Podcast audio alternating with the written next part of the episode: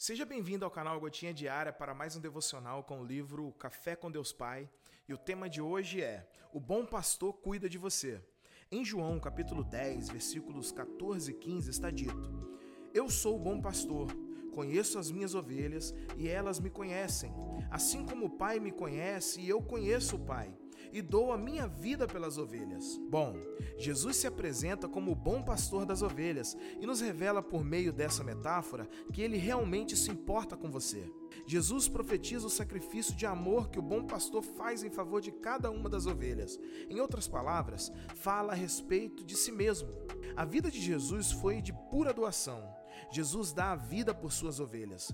Ele fez isso ao morrer na cruz por nós, mas o resultado de sua morte continua até hoje e atravessará os tempos, porque somos resgatados a cada dia pelo bom pastor. Todos os dias, ele nos assegura de que pertencemos a ele e de que não há outro a quem recorrer. Ele é suficiente.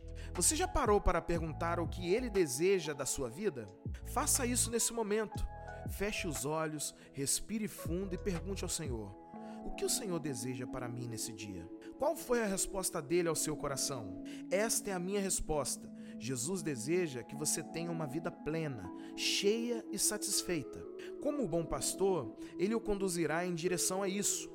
É provável que existam perigos pelo caminho e que seja um trajeto cansativo por causa dos montes e vales que encontrará, mas você não estará sozinho durante esse percurso. Jesus estará ao seu lado como bom pastor, conduzindo-o aos pastos verdes e às águas cristalinas quando for abatido pelo cansaço e protegendo-o dos perigos em direção ao seu propósito.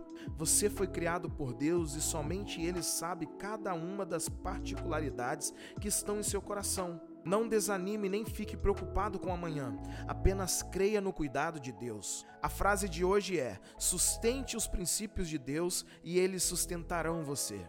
Hashtag conhecer.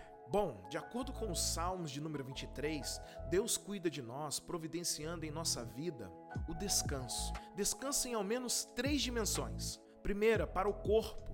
Deus sempre se preocupou com o descanso do corpo humano. Ele disse que devemos trabalhar seis dias e descansar um. Só que, se obedecermos a dica do Senhor, o descanso será uma prioridade, vamos dizer assim.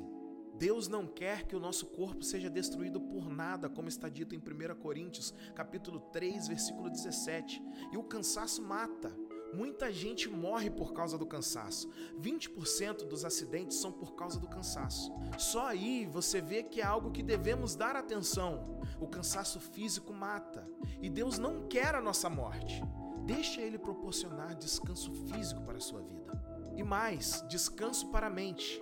O salmista diz em pastos verdes. O verde é a cor do relaxamento mental.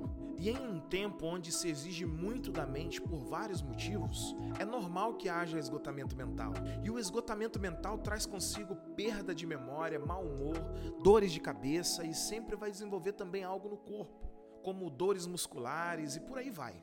O bom pastor é capaz de nos ajudar com o cansaço mental. A mente de Cristo é uma mente equilibrada, e essa é a mente que ele planeja para nós, que é a que ele quer que nós tenhamos, vamos dizer assim. O bom pastor cuida do nosso cansaço mental. E o apóstolo Paulo vai dizer que cada vez que somos transformados em algo melhor, por causa de Deus, a nossa mente é renovada. E ele diz isso em Romanos 12, 2. E mais, descanso para a alma. O bom pastor cuida da nossa alma. O salmista diz que ele refrigera a alma. O cansaço da alma não é geralmente percebido. Percebemos com clareza o cansaço mental e o físico mas o da alma geralmente não percebemos. Esse é um cansaço que atua nas diversas tentativas de acreditar que algo vai mudar, que algo vai melhorar, e isso não melhora nunca. O cansaço na alma vem de gastar otimismo e esperança naquilo que não depende de nós. É uma esperança aplicada sem obter resultado, vamos dizer assim. E se você é brasileiro, você está percebendo que a esperança aplicada muitas das vezes, até mesmo em políticos ou em amigos, muitas das vezes não tem resultado. Isso gera cansaço na alma, vai sobrecarregando a nossa alma. Se você se sente assim, cansado na alma, sem esperança, sem expectativa, eu tenho uma boa notícia para você. O bom pastor pode cuidar também dessa área na tua vida. Ele disse: Vinde a mim, todos vocês que estão cansados e sobrecarregados, e eu vou aliviar vocês. E mais, o bom pastor gera uma esperança viva em nós. O bom pastor cuida de trazer o descanso, ao menos nessas três dimensões em nossa existência. E mais, o bom pastor cuida de nos guiar. Um dos maiores desafios do ser humano é saber para onde ir, que direção tomar ou o que fazer.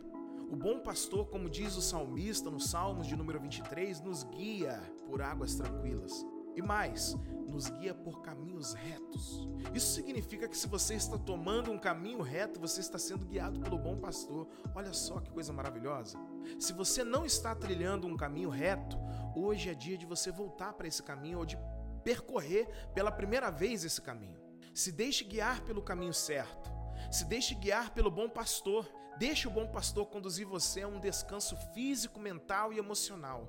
Tenha um ótimo dia, meu irmão e minha irmã, abençoado pelo bom pastor. E feliz dia do pastor para todos os pastores.